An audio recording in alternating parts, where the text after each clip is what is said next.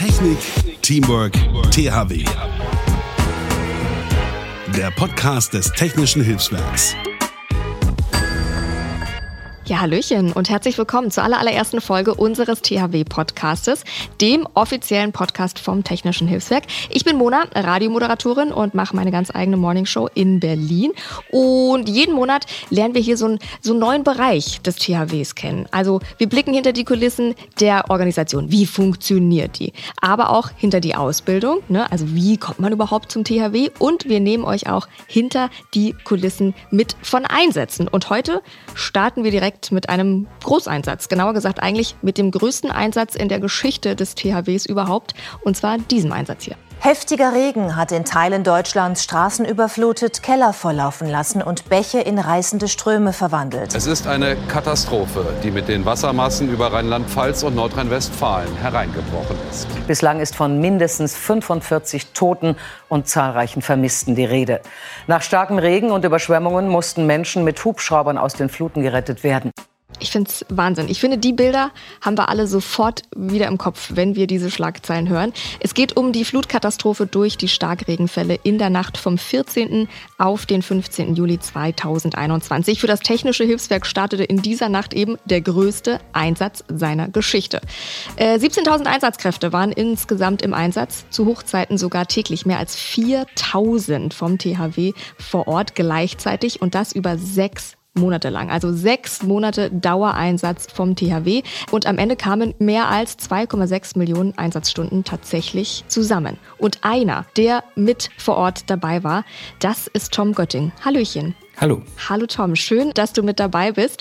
Bevor wir zusammen mal zurückreisen mit dir in diesen Einsatz wollen, werde ich erstmal fix persönlich kennenlernen, weil hinter diesen ganzen Helden und Heldengeschichten stecken ja echte Menschen, so wie du und ich. Und deswegen haben wir einen kleinen Steckbrief vorbereitet. Dein Name nochmal? Ich bin Tom Götting. Alter? 23. Woher kommst du? Aus Eschwege. Was machst du beruflich? Ich studiere Elektroinformationstechnik. Welche Hobbys hast du? Ja, das Ehrenamt allgemein in verschiedenen Bereichen. Wie würden dich deine Freunde beschreiben? Hm, ich glaube in erster Linie hilfsbereit und engagiert. Gut, Tom, reisen wir doch nochmal äh, zurück zusammen in die Nacht vom 14. auf den 15. Juli 2021.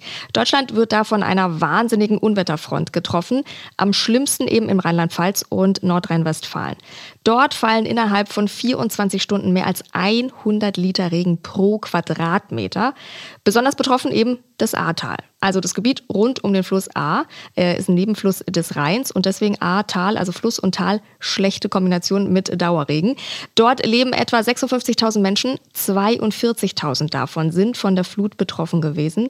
Mindestens 17.000 so schwer, dass sie wirklich Hab und Gut verloren haben und vor erheblichen Schäden stehen. 70 Prozent aller Gebäude sind dort beschädigt worden und allein 135 von den insgesamt 180 Menschen, die durch dieses Unwetter in Deutschland ums Leben gekommen sind, starben eben in Rheinland-Pfalz. Zwei Personen werden bis heute noch vermisst. Soweit die schockierenden Zahlen und Daten. Und du, Tom, warst ja nun wirklich vor Ort und kennst diese Schicksale hinter diesen Zahlen. Sag mal, Tom, wann hast du von der Flut erfahren und wann wusstest du, dass du da auch in den Einsatz gehst? Wie viel Zeit lag denn da dazwischen? Ja, interessante Frage. Also von der Flut an sich habe ich so eigentlich noch nichts erfahren, bis ich wusste, dass es zum Einsatz kommt. Was man über die Medien mitgekriegt hat, dass man halt über mehrere Tage hinweg Starkregenfälle hatte in den Bereichen dort, benannt halt als immer in der Eifel. Aber dass dann die Flut in der Nacht kam, das war einem erst bewusst oder hat man erst recherchiert, wie man dann den Auftrag bekommen hat, beziehungsweise die Vorabmeldung, dass es in Einsatz gehen kann. Wie bekommt man da so eine Vorabmeldung? Habt ihr da so einen Pager oder wie ist das? Mm, ja, tendenziell wird man meistens alarmiert über Pager. Viele nutzen auch Systeme, die übers Handy funktionieren. In so einem Fall war es jetzt so, dass ich vorher noch einen Anruf gekriegt habe, weil es ein sehr großer Einsatz ist und abzusehen war, dass wir sehr lange wechseln, dass man auch ein bisschen planen kann und den Arbeitgeber informieren kann. Okay, wie sieht die äh, Nachricht aus? Ist da so eine allgemeine Nachricht für alle oder geht das persönlich an dich dann? Ähm, in diesem Fall war es persönlich. Im Normalfall ist das eine allgemeine Nachricht an alle, wo kurz beschrieben wird, was ist die Lage, wo geht's hin und auf wie lange sollen wir uns einstellen und fertig machen. Okay, dann sagst du, du hast erstmal über die Medien erfahren und bist dann etwas später in den Einsatz gekommen. Wie lange später oder wie viel später? Also wir sind in Einsatz gegangen den 15. Juli und haben uns mittags schon getroffen, alles fertig gemacht und sind dann gegen frühen Abend sind wir dann äh, schon abgereist. Erst aber nach Kordel an die Köhl und nicht ins Ahrtal. Da waren wir dann erstmal und sind dann erst später noch rüber ins Ahrtal gefahren und haben den Einsatz direkt mit drangehangen. Was heißt später? Ja, wir haben in Kordel ein eigenes kleines Dorf gehabt, was wir erstmal abarbeiten sollten. Die hat das mitunter auch schwer getroffen, nicht vergleichbar mit manchen Orten im Ahrtal. Dort haben wir dann vier Tage lang geguckt, dass wir den Ort aufräumen, die ganze Infrastruktur wieder aufbauen können. Und dann war unser Einsatz dort auch schon rum und sind dann rüber gefahren ins Ahrtal, um uns dort dann auch für Einsätze freimelden zu können. Dann also Großeinsatz Ahrtal. War das dein erster Großeinsatz? Mm, ja. Okay. Und dann bist du dahin vier Tage nach Beginn der Katastrophe. Und du hast ja schon gesagt, da hat man irgendwie schon einiges erfahren. In den Medien, man guckt vielleicht im Internet, die ganzen Feeds sind voll, Instagram ist voll. Was geht da einem durch den Kopf, wenn man die Bilder sieht und weiß, okay, da gehe ich jetzt hin? Auf was stellt man sich da ein? Ich weiß nicht, ich glaube, das ist bei jedem unterschiedlich. Bei mir war es eigentlich eher so, dadurch, dass wir vorher halt an einem anderen Einsatzort waren, wo wir sehr gut arbeiten konnten, die Arbeit da hat richtig gut funktioniert, auch mit den anderen Organisationen zusammen, war es, glaube ich, primär erstmal das, dass man da hinfahren will, um zu helfen. Mit so großartig Gedanken, was einen da erwartet, hat man sich eigentlich gar nicht gemacht, sondern man war einfach voller Tatendrang und wollte dann halt einfach das anwenden, um den Leuten dort zu helfen, was man irgendwann mal gelernt hat. Mhm. Und dann kommst du da an und was ist dein erster Eindruck dann von so einer überwältigenden Situation? Ja, also wir sind angereist erstmal in den Bereitstellungsraum oben auf dem Nürburgring. Da war es natürlich erstmal ähm, imposant zu sehen, was da alles vor Ort war. Da waren sämtliche Organisationen, die Bundeswehr. Ich kann mich jetzt noch dran erinnern, wir sind draufgefahren. Das erste, was wir gesehen haben, war, wie die Bundeswehr bei einem Berge-Räumpanzer einen Motor noch gewechselt hat auf dem Nürburgring. Wow. Dort haben wir dann unseren Einsatzauftrag gekriegt und sind dann knappe 20 Minuten später schon zum Einsatz gefahren. Da ging es dann erstmal für uns nach Bad 9 Ahrweiler. Ja, und bis dato, auch als wir da angekommen sind, haben wir erstmal nur nichts großartig gesehen. Es war viel Staub auf der Straße, aber so eine Vorstellung, was da jetzt großartig ist, hatten wir auch visuell noch gar nicht bekommen können. Mhm. Was ist ein Bereitstellungsraum? Kannst du das nochmal ganz kurz sagen?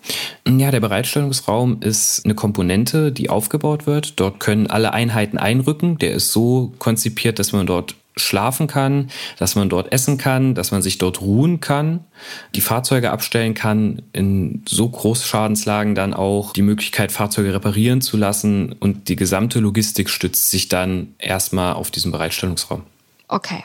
Und dann kommt man da so völlig unvorbereitet fast, oder wie du ja sagst, nicht unvorbereitet, aber völlig frei von irgendwie einer Vorstellung zu diesem Einsatzort. Was war dann da vielleicht im Einsatzort direkt dein erster Eindruck und was war vor allem deine Aufgabe? Ja, also wir sind da angekommen und sollten einen Bereich des gesamten Einsatzes Ahrtal übernehmen als Führungsstelle, um dort die Einheiten vor Ort zu koordinieren. Da gab es halt immer noch so ein bisschen Koordinationsprobleme von oben, deswegen haben wir das dann erstmal wieder abgebrochen und sind dann als Unterstützung hoch an die Gesamteinsatzleitung gekommen vom Land Rheinland-Pfalz, um dort mit unserem Material halt die zu unterstützen, die Einheiten nach unten hinzuführen. Okay, und was hast du da ganz genau gemacht, quasi was ohne dich nicht funktioniert hätte? Ich war zuständig für den Bereich Lage. Das ist ein, ein Stabsbereich. Somit sind meine Aufgaben eigentlich die Lagedarstellung, das heißt, einmal darzustellen für alle anderen Stabsmitglieder, wie sieht das Einsatzgebiet aus, welche Aufgaben erfüllen welche Einheiten gerade und auch die Dokumentation, die dazugehört dann halt, dass wir ein, führen wir ein Einsatztagebuch, wo halt alle relevanten Informationen, Entscheidungen und neue Erkenntnisse drin dokumentiert werden. Okay, halt stopp. Also bevor wir weitermachen, klären wir mal so ein bisschen Fachvokabular.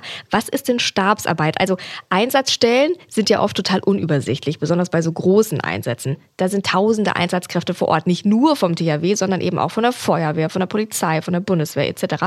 Und die müssen natürlich alle koordiniert werden, damit jeder weiß, was er zu tun hat. Da laufen quasi alle Fäden zusammen. Und diese Koordinationsstelle, die nennt sich eben Stab. Ähnlich vielleicht wie beim Fußball. Also die Spieler sind die Einsatzkräfte, die stehen quasi auf dem Platz und der Trainer, das ist der Trainerstab, der steht am Spielfeldrand und gibt vor, welche Manöver jetzt gespielt werden und welche nicht. So, und die einzelnen Spieler bzw. die einzelnen Einsatzkräfte von eben Feuerwehr, THW, Polizei, die sind dann die Stabsmitglieder. Und die sitzen gemeinsam ja, in so einem Großraumbüro, in so einem Bereitstellungsraum. Und die übernehmen dann das Personal, also die alarmieren die Einsatzkräfte, die fordern fach- oder ortskundige Personen an, die übernehmen aber auch die Führung, beurteilen die Einsatzlage, was muss zuerst gemacht werden, was sind die Einsatzschwerpunkte. Außerdem kümmern die sich natürlich um die Logistik, Ne, man braucht irgendwie Einsatzmittel, spezielle Werkzeuge vor Ort oder Fahrzeuge vor Ort. Und die beurteilen auch die Lage, machen aber dann auch die Pressearbeit. Ne? Also verfassen Pressemitteilungen, beantworten die Anfragen der Presse, weil die wollen ja auch Bescheid wissen. Das ist aber ja doch eine Wahnsinnsverantwortung, dass mit deinen Informationen, die du weitergibst, quasi da so entscheidende ja, Entscheidungen getroffen werden. Was geht da durch deinen Kopf in dem Moment, wenn das ja doch alles auf dich einprasselt? Es ist eine chaotische, unübersichtliche Lage. Du bist da gerade an angekommen und es prasselt alles so auf dich ein und du musst ja schnell handeln. Macht man sich darüber Gedanken in dem Moment, über die Verantwortung?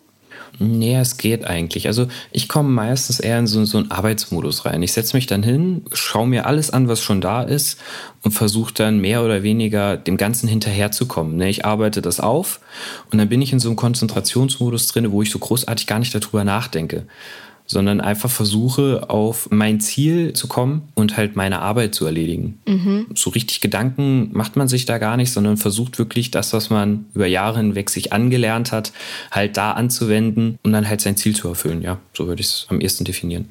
Klingt ein bisschen wie auf Autopilot umschalten und dann das alles abrufen, was man gelernt hat, wie du sagst. Was konkret hat dir denn geholfen in dem Moment bei deiner Ausbildung oder vielleicht auch persönliche Ressourcen, die du hast? Ja, ich selber würde mich selbst als relativ belastbar erachten, was sowas angeht, gerade unter Stress. Ausbildungstechnisch ist es halt ganz einfach die Wiederholung viele Dinge müssen sehr oft wiederholt werden. Man muss vieles auswendig aus dem Kopf halt schnell abrufen können. Und da ist Wiederholung halt einfach alles. Ne? Man muss es einmal gelernt haben und dann in verschiedensten Beispielen mit anderen zusammen immer wieder anwenden, dass es halt in so einem Fall dann flüssig einem von der Hand geht. Wir machen da viel mit Piktogrammen und Zeichen. Das ist wie eine eigene Sprache. Und wenn man die halt regelmäßig anwendet, dann kann man die in so einem Fall auch fließend anwenden. Mhm. Wahnsinn. Funktionieren diese Automatismen, die du beschreibst und die er lernt, funktioniert das auch über Wochen hinweg andauernd? Ne? Es ist ja eine wochenlange Stresssituation, in der ihr da seid und ihr haltet da ja wirklich Leben in den Händen. Und funktioniert das auch, wenn du weißt, da sind irgendwie Kollegen und Freunde von mir gerade im Einsatz? Naja, also irgendwann kommt der Mensch zwangsläufig an seine Belastungsgrenze.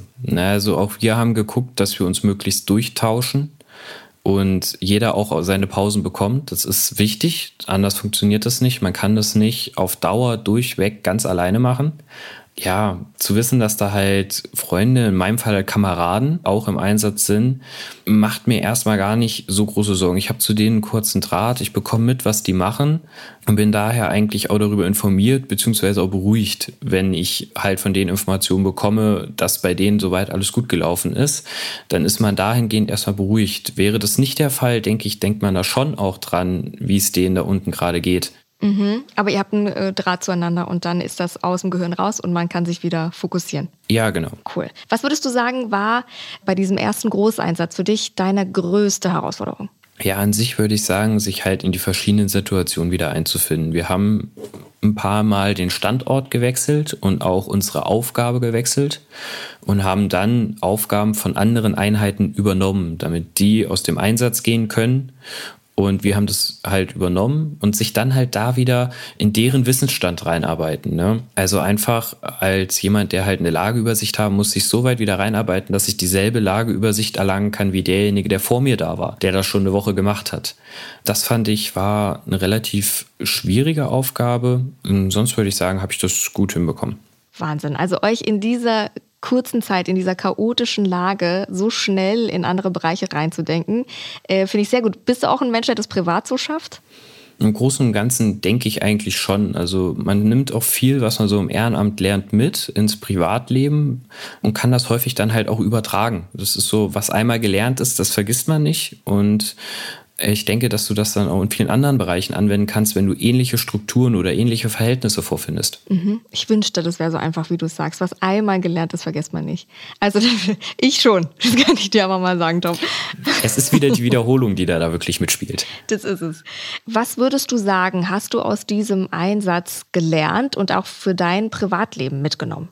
Was ich mit ins Privatleben genommen habe, was mich persönlich aber gefreut hat, was vielleicht ein bisschen ab vom Thema ist, ist halt einfach zu sehen, wie gut gut unsere Bereitschaft für den Einsatz halt in der Bevölkerung ankommt. Wir haben viele Nachrichten gekriegt auf unserer Facebook-Seite, wo die Leute uns gewünscht haben, dass wir heile und gesund wieder zurückkommen. Wir hatten Ortswehren, die gleich angefragt haben, ob man uns was spenden kann. Die örtliche Brauerei hat uns Getränke gespendet für einen Einsatz. So Sachen, die nimmt man dann auch nach dem Einsatz noch mit und denkt man schon auch gerne noch dran zurück, was von vielen anderen Stellen halt so kam, als man selber weggefahren ist. Schön, diese Zwischenmenschlichkeiten. Ja, genau. Also da auch diese Menschlichkeit ein bisschen zurückzubekommen. Ich kann mir vorstellen, ist das ein Grund, warum du sagst, ich nehme das alles auf mich, das Ehrenamt und nebenbei studiere ich noch und engagiere ich mich noch weiter. Diese Menschlichkeit und diese Dankbarkeit, die man da zurückbekommt, ist das ein Grund, warum du das Ganze machst? Ja, ich würde mit auch sagen, nicht primär. Ursprünglich reingekommen bin ich einfach, damit man halt was machen kann, damit man irgendwo helfen kann, damit du aber auch lernen kannst, wie helfe ich richtig, damit auch wirklich das Ziel erfüllt wird und man nicht unsinnig seine Arbeitsleistung irgendwo reinsteckt. Zudem ist es halt so, man lernt viele Leute kennen aus ganz unterschiedlichen Bereichen. Man ist zu Teilen viel unterwegs. Ich meine, die Bundesschulen sind über ganz Deutschland verteilt. Ähm, und da lernt man auch ganz anderen Bereichen viele Leute kennen, mit denen man sich austauschen kann, wo man viel dazulernen kann und hat somit auch eine echt schöne Freizeitbeschäftigung dann. Bist du auch dann äh, richtig bei Übungen mit dabei? Ihr müsst das ja alles auch erstmal vorher testen, bevor ihr das im Ernstfall macht, oder? Mhm. Ja klar, also wenn wir Übungen haben, ob größerer oder kleinerer Natur, wenn sich die Möglichkeit ergibt, bin ich eigentlich immer dabei, wo es geht. Gut. Genauso wie das THW bundesweit tätig ist, sind wir quasi auch bundesweit tätig. Wir schalten nämlich mal jetzt zu Fabian. Der ist in Nordhorn an der Grenze zu Holland quasi im Einsatz, möchte ich sagen. Er darf da nämlich ein bisschen reinschnuppern beim THW und eine kleine Übung mitmachen. Mal gucken, wie das so läuft. Ich bin ja jetzt angekommen hier in Nordhorn und bin auf dem Übungsgelände, musste eine Weile mit dem Taxi über Felder fahren und da war ein Tor, das war zu, musste erst warten. Und dann kam das gesamte THW mit einem Riesenzug, also zehn LKW und Einsatzfahrzeuge. Ich habe nicht schlecht gestaunt. Und Ralf Kosse ist jetzt hier. Er ist der Beauftragte für Öffentlichkeitsarbeit vom Ortsverband Gronau. Wieso ist Gronau in Nordhorn? Ja, wir in Gronau, wir machen heute hier unsere jährliche Übung. Die sollte ein Wochenende lang gehen. Durch Corona haben wir das abgekürzt. Wir machen jetzt an einem Samstag die Übung. Naja, Gronau ist äh, quasi eine Nachbarstadt von Nordhorn. Wir haben ein gutes freundschaftliches Verhältnis zu den Nordhornern und die haben hier ein unglaublich tolles Übungsgelände, auf dem wir uns als THWler gut ja, austoben können. Hier können verschiedene Einsatzszenarien nachgestellt werden. Äh, hier sind Trümmerkegel, teils zerbrochene Gebäude. Wir haben hier Stromleitungen, die wir instand setzen können. Bahnschienen sind hier verlegt und wir üben hier heute den ganzen Tag. Ihr seid aber angekommen als Trupp. Es war ja wirklich ein irres Bild mit Blaulicht und allen Späßen. Wieso habt ihr das so aufwendig gemacht heute? Wir haben die Anfahrt, die dauerte so 45 Minuten, gleich genutzt äh, als Übung für eine Kolonnenfahrt. Da kommen wir sonst im Alltag auch nicht oft zu. Zum Beispiel im Ahrtal braucht man das im Einsatz und so konnten wir das gleich mit üben. Also sind wir mit Blaulicht, Fähnchen und allem Zip und Zap sind wir durch den Verkehr gefahren und haben das mal ordentlich gemacht. Da gibt es auch so Regeln, ne? Wenn der Erste über die grüne Ampel ist, dann wird sie rot, dann darf man weiterfahren. Genau, die Kolonne bei uns jetzt aus acht Fahrzeugen Fahrzeugen, die gilt als ein Fahrzeug. Also der erste fährt natürlich nur bei Grün über die Ampel. Wenn aber mittendrin die Ampel auf Rot umschlägt, dann darf der Rest weiterfahren. Dafür sind die gekennzeichnet. Jeder hat eine Fahne, Blaulicht ist an und die Verkehrsteilnehmer, ja, die sollten das wissen. Die gewöhnen sich dann, dann auch wieder dran. ja, ich glaube, es war kaum zu übersehen. Das Blau mit dem Blaulicht, also da habt ihr schon ein gutes Bild auf der Straße hinterlassen. Du hast es angesprochen, das Gelände hier ist sehr vielseitig. Du hast gesagt, ihr habt sogar auch einen Teich auf dem Gelände. Es gibt Türme. Auch die Fahrzeuge sind ja ganz unterschiedlich. Da hinten steht was? Das Blaue da? Das ist unser Notstromerzeuger, bei uns intern Gertrud genannt.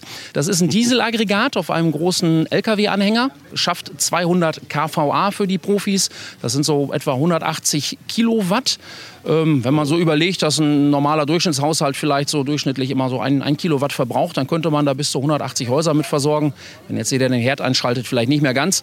Krass. Aber damit kann man schon einen ordentlichen Straßenzug mit versorgen oder auch Teile eines Krankenhauses. Ist ja unglaublich. In einem Anhänger ist das alles drin. Ja. Wahnsinn. Und ihr werdet auch an den Hochspannungsleitungen mit dem Gerät arbeiten. Ja, also die Idee ist hier, die Nordhorner Kameradinnen und Kameraden, die haben hier wieder toll was zur Verfügung gestellt. Die haben eine Trafostation auf ihrem Gelände installiert, genau für diese Fälle, damit wir daran üben können.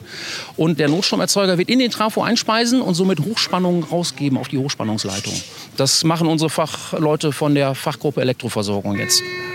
Ah, guck mal, da hören wir es auch mit Sirene. Nochmal kurz zum Gelände. Hier sind auch Teile mit Gebäuden, die eingestürzt sind. Man sieht hier Ziegel aufeinander liegen. Das ist wahrscheinlich so für Erdbebenszenarien ganz wichtig, ne? Ja, genau. Das ist so die klassische Ausbildung im THW, die es schon seit Beginn des THW gibt. Zerstörte Gebäude nach Erdbeben, nach Gasexplosionen. Das ist auch so ein Klassiker, wo das THW auch heute immer noch in den Einsatz kommt. Und hier liegen jetzt sehr viele Backsteine rum. Wir haben kaputte Wände, Teile von Gebäuden, die noch stehen. Und die Aufgabe wäre dann im Einsatzfall und später bei uns in der Übung auch, dort verletzte oder auch tote Personen zu orten erstmal und dann möglichst zu retten oder zu bergen. Diese ganzen Stationen werden wir uns noch angucken. Danke Ralf erstmal für diese Eindrücke und damit zurück zu Mona. Vielen Dank Fabian, das war genug Praxis für heute. Zurück zu unserem tollen Gespräch hier. Du warst wie lange dort im Einsatz? Ungefähr dreieinhalb Wochen. Dreieinhalb Wochen Dauerstress, Dauerkonzentration ja auch, Ausnahmezustand, weit weg sein von Familien und Freunden, die sich wahrscheinlich ja auch Sorgen machen. Wie war denn der erste Moment, als du das alles hast sacken lassen können, als du zu Hause warst und gedacht hast, was ist da eigentlich passiert? wir haben oft halt, nachdem wir unsere Schichten abgearbeitet haben, mit den anderen schon zusammengesessen, im Einsatz noch, uns halt auch darüber unterhalten, was andere den Tag über gearbeitet haben. Dadurch verarbeitet man das im Laufe schon ziemlich. Jetzt ist es halt so, dass viele aus meinem Freundeskreis halt selber aus dem Ehrenamt kommen und auch in diesem Einsatz beteiligt waren. Und auch da ist es dann eher so eine Nachbesprechung. Ne? Ich war ja, wie gesagt, eher in einer Art Büro-Stabsstelle. Daher glaube ich, gab es so an Bildern, was man so nachträglich verarbeitet, wenn man heimkommt, wo man dann nochmal dran denkt, eigentlich in dem Sinne gar nicht. Zum Teil muss man erstmal wieder reinkommen ins normale Leben, aus diesem Stress halt raus, aus dieser Dauerarbeit halt raus. Aber im Kern habe ich es eigentlich so gestaltet, dass ich eigentlich so gut es ging wieder in meinen normalen Arbeitsrhythmus und Tagesrhythmus reingegangen bin und dort halt versucht habe, mich auch wieder einzufinden. Also würdest du sagen, so wichtig, Freunde zu haben, die wissen, was du durchmachst, auch im Ehrenamt oder vielleicht sogar beim THW dabei sind? Ja, ich denke schon, dass das wichtig ist. Das kann immer mal helfen, mit Leuten, die das selber erlebt haben, einfach auch nochmal drüber zu sprechen. Mhm, so als kleines Auffangnetz. Und dein Körper, wie lange hat der gebraucht, den Stress abzuschütteln und nicht bei jedem Wasserplätschern auch vielleicht aufzuwachen und zu denken, oh, es geht wieder los?